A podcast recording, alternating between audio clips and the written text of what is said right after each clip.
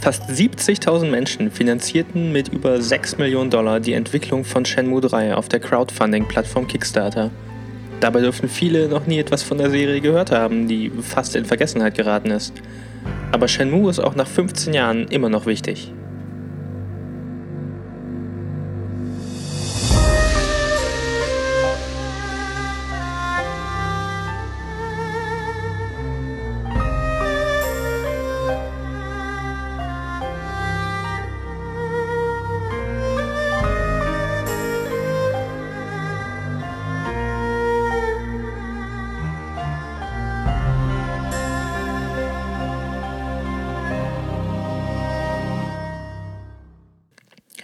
Dubuita vor dem U-Arcade, 17.45 Uhr, Freitag, 5. Dezember 1986. Es wird bald dunkel. Die schummrige Beleuchtung erinnert mich daran, dass ich viel zu viel Zeit mit den Videospielen des U-Arcade verbracht hatte. Eigentlich war es nicht der Zeitvertreib, der mich nach Dubuita führte, sondern die Suche nach Landi, dem Mörder meines Vaters.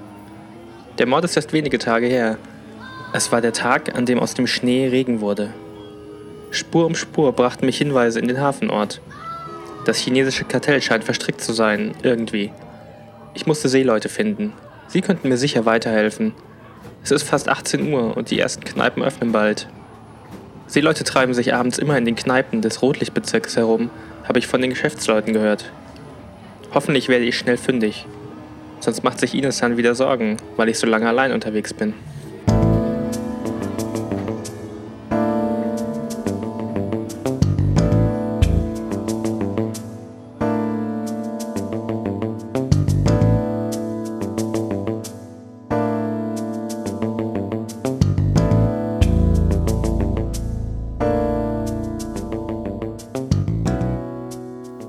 Etwa ist der Stand des Notizbuches von Hauptcharakter Ryo Hazuki nach den ersten paar Stunden von Shenmue.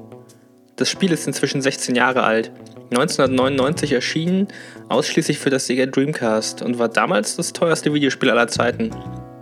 Heute ist es größtenteils in Vergessenheit geraten. Bis auf eine treue Fanbasis, die über all die Jahre auf eine Fortsetzung hoffte und gelegentlichen Texten von Spielejournalistinnen, hat Shenmue keinen allzu festen Platz im kollektiven Gedächtnis der Spielegeschichte. Das mag verschiedene Gründe haben. Die Dreamcast als solche war ein kommerzieller Flop und geriet selbst schnell in Vergessenheit. Obwohl technisch in mancher Hinsicht ihrer Zeit voraus, konnte sie sich zwischen der Konkurrenz von Sony und Nintendo nicht behaupten. Auch die vielen bis heute einzigartigen Spiele wie Res, Jet Set Radio oder Choo Choo Rockets konnten das nicht verhindern. So bleibt die Dreamcast eine vergessene Schatzkiste und Shenmue symbolisch für die ganze Konsole. Ich spielte es erst ein paar Jahre später, es muss irgendwann nach dem Erscheinen der PlayStation 2 gewesen sein. Ich kam günstig an einen Dreamcast und lieh mir von einem Freund beide Teile von Shenmue aus. Vor allem der erste Teil brannte sich in mein Gedächtnis wie kaum ein anderes Spiel.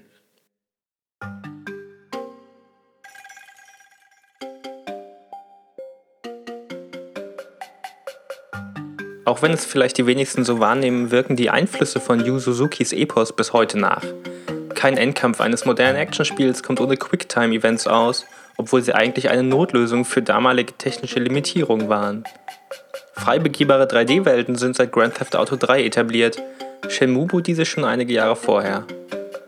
Environmental Storytelling, also das Erzählen der Geschichte durch die Spielwelt selbst, wird heute in Titeln wie Dear Esther oder Gone Home in den Mittelpunkt gestellt.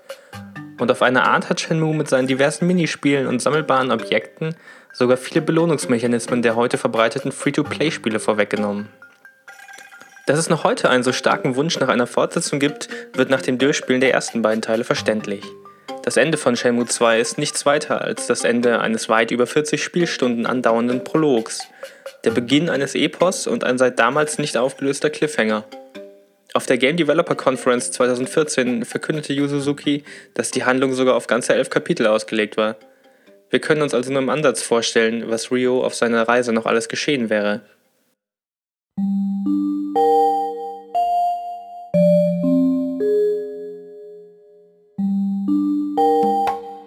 Was Shenmue wirklich überdauern lässt, sind nicht Spielmechaniken, Grafik oder die Story.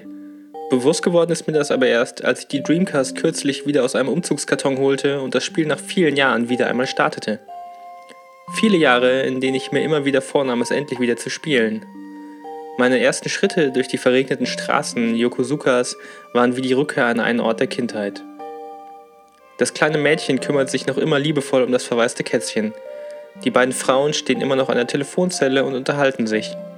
Die chinesische Schriftrolle ist noch an derselben Stelle versteckt wie damals, als ich sie zum ersten Mal gefunden habe. Und der Fußball, der mir überraschend von einem Jungen entgegengeschossen wird und mit einem Tastendruck gefangen werden muss, erschreckt mich nicht, sondern gibt mir das beruhigende Gefühl, dass sich nichts verändert hat. Kaum ein Spiel löst in mir dieses kitschige, warme Gefühl der Nostalgie aus. Ich kenne diese Straßen, ich verbrachte so viel Zeit hier und es war immer etwas Besonderes für mich, mein Geburtsdatum in diesem Spiel erleben zu können. Vermutlich im U-Arcade. Unbewusst war ich schon damals von der Selbstreferenzialität fasziniert, noch bevor ich anfing, das Wort Meta übermäßig viel zu benutzen. Hauptcharakter Rio ist ein völlig normaler Teenager. Natürlich ist Rio begabt in Kampfkünsten und begibt sich auf ein fantastisches Abenteuer – aber er wirkt immer naiv, schüchtern und manchmal unfreiwillig peinlich im Umgang mit Erwachsenen. Die Mördersuche ist eingebettet in den banalen Alltag eines Jungen, der in einer verschlafenen Kleinstadt lebt. Einkaufen gehen, Taschengeld bekommen, mit Freunden quatschen, Spielzeugfiguren sammeln, Videospiele spielen. Früh heimkehren, ins Bett gehen und am nächsten Tag weitermachen. Heute kann ich nur noch erahnen, wie sehr ich mich damals, wenn nicht mit Rio selbst, dann doch mit der Welt identifizieren konnte, in der er lebte und gleichzeitig war da auch die Faszination, eine mir fremde Kultur zu entdecken. Und so wirkt der dramatische Mord an Rios Vater, die mysteriösen Hinweise auf alte Sagen, die rätselhaften Verstrickungen der Mafia, die stereotypen Hinterhofschlägereien, wie Rios Fantasien, wie das Ausbrechen aus dem immer gleichen Alltag. Vielleicht ist die ganze Handlung auch nur Rios Versuch, den Verlust zu verarbeiten. Vielleicht ist er nur ein Teenager, der von zu Hause wegrennt.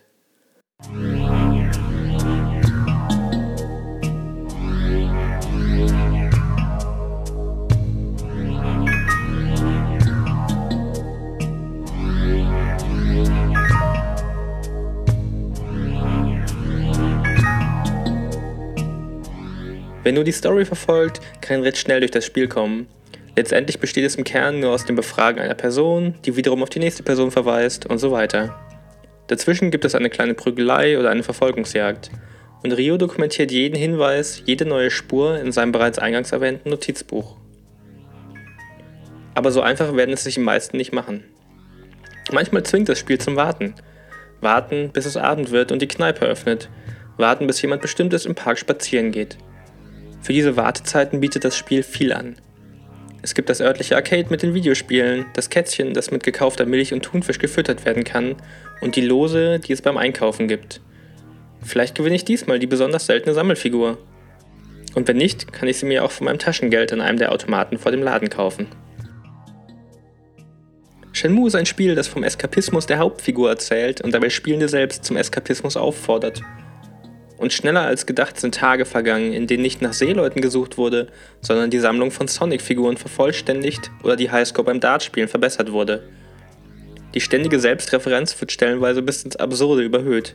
Quicktime-Events, bei denen schnell auf bestimmte Tasteneingaben reagiert werden muss, sind eine der wenigen wirklich direkten Interaktionsmöglichkeiten mit der Welt, eine der wenigen Möglichkeiten, das Spiel zu verlieren, und sie kommen so selten vor, dass es durchaus Sinn gibt, ein paar hundert Yen seines täglichen Taschengeldes in einen der Spielautomaten zu investieren, die nach genau dieser Mechanik funktionieren, sei es nur zum Spaß oder um für den Ernstfall zu trainieren. QTE title. One game, 100 yen. Come on, kid! I should try it once.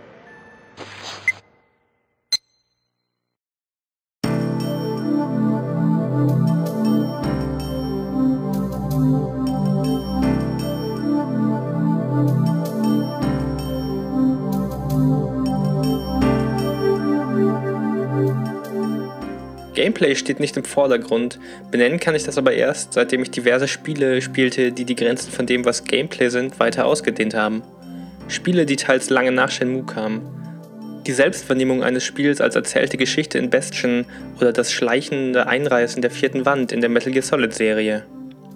Shenmue ist ein rein narratives Spiel, dessen Spielmechaniken alle der Präsentation der Handlung untergeordnet sind und es hat das Vokabular dieser Art von Spiel maßgeblich geprägt. Es hat sich an die Grenzen des Mediums Videospiel begeben, Grenzen, die erst in den letzten Jahren endgültig neu eingezeichnet wurden. Aus heutiger Sicht fällt mir auch auf, wie viel Shenmue mit Gun Home gemein hat. Gewöhnliches ist in Videospielen ungewöhnlich, zwischen den doch immer gleichen apokalyptischen Kriegsgebieten und Fantasy-Welten wird das Leben einer Familie in den USA der 90er oder einer Kleinstadt in Japan Mitte der 80er auf einmal zu einer spannenden und überfälligen Abwechslung. Zwischen beiden Titeln liegen über 10 Jahre und im Vergleich wird es deutlich, wie wenig sich in dieser Zeit wirklich getan hat. Die bejubelten Actionspiele dieser Tage bedienen sich durchweg einer Spielmechanik aus Shenmue, das von vielen heute wohl ebenso wie Gun Home abwertend als Non-Game oder Walking Simulator verpönt werden würde.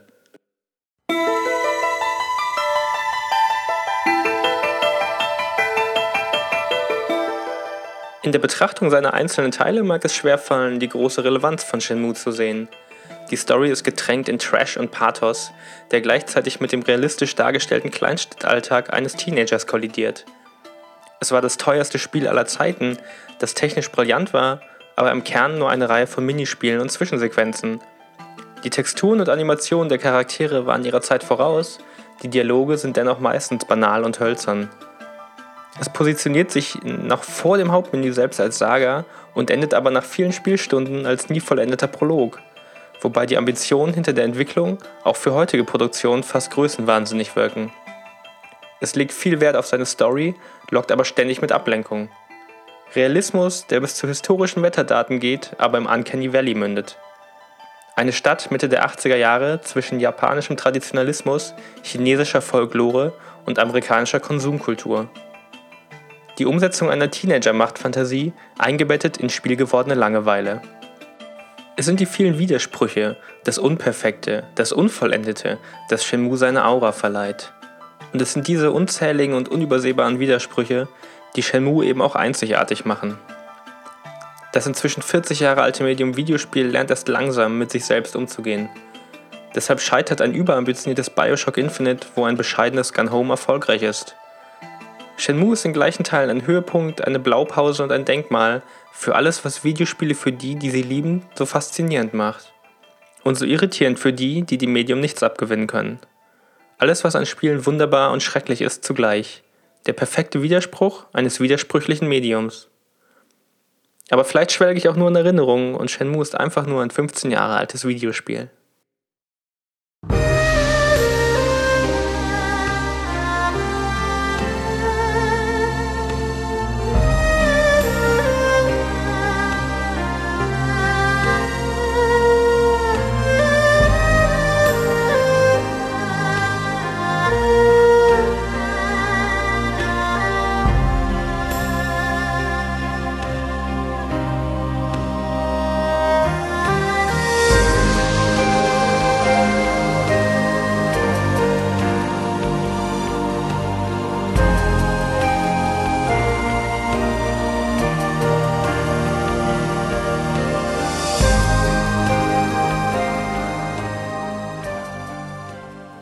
Als ich diesen Text geschrieben habe, war noch nicht absehbar, dass es wirklich jemals einen dritten Teil von Shenmue geben wird.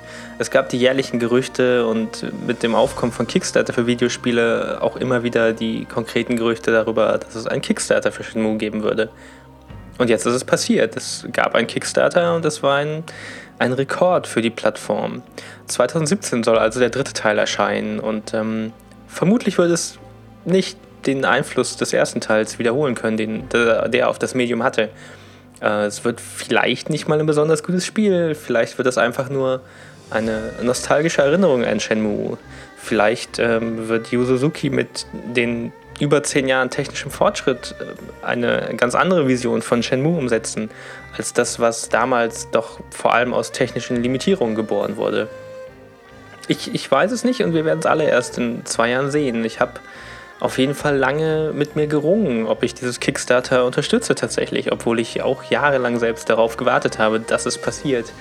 Es gab dieses Hin und Her, inwieweit jetzt Sony involviert ist als Publisher und wie viel Geld wo von wem fließt. Und das ganze Kickstarter wirkte wirklich ähm, etwas übereilt dann tatsächlich, trotz all der Jahre Vorbereitung, die vermutlich doch irgendwo hinter diesem Projekt stecken so oder so, ich habe es am Ende natürlich trotzdem unterstützt und ähm, schon, schon jetzt ist etwas Positives, denke ich, daraus mitzunehmen, nämlich dass der Name Shenmue wieder in einer in der allgemeinen Wahrnehmung ist und äh, das Spiel sich vielleicht auch einem neuen Publikum öffnet und vielleicht sogar HD-Remakes kommen, die das Spiel dann wieder auf dem PC ähm, ja, spielbar machen, einfach ohne Dreamcast-Emulatoren oder die alten Konsolen irgendwo noch aufzubewahren.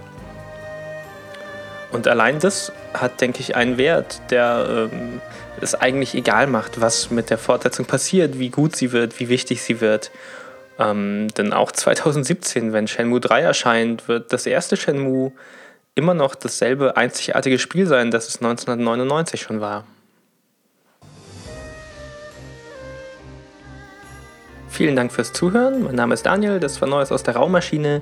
Ihr könnt den Podcast auf soundcloud.com slash Raummaschine abonnieren. Wenn es euch gefallen hat, könnt ihr mich auch unterstützen auf patreon.com slash Raummaschine mit ein paar Dollar pro Folge, die ich von diesem Podcast mache.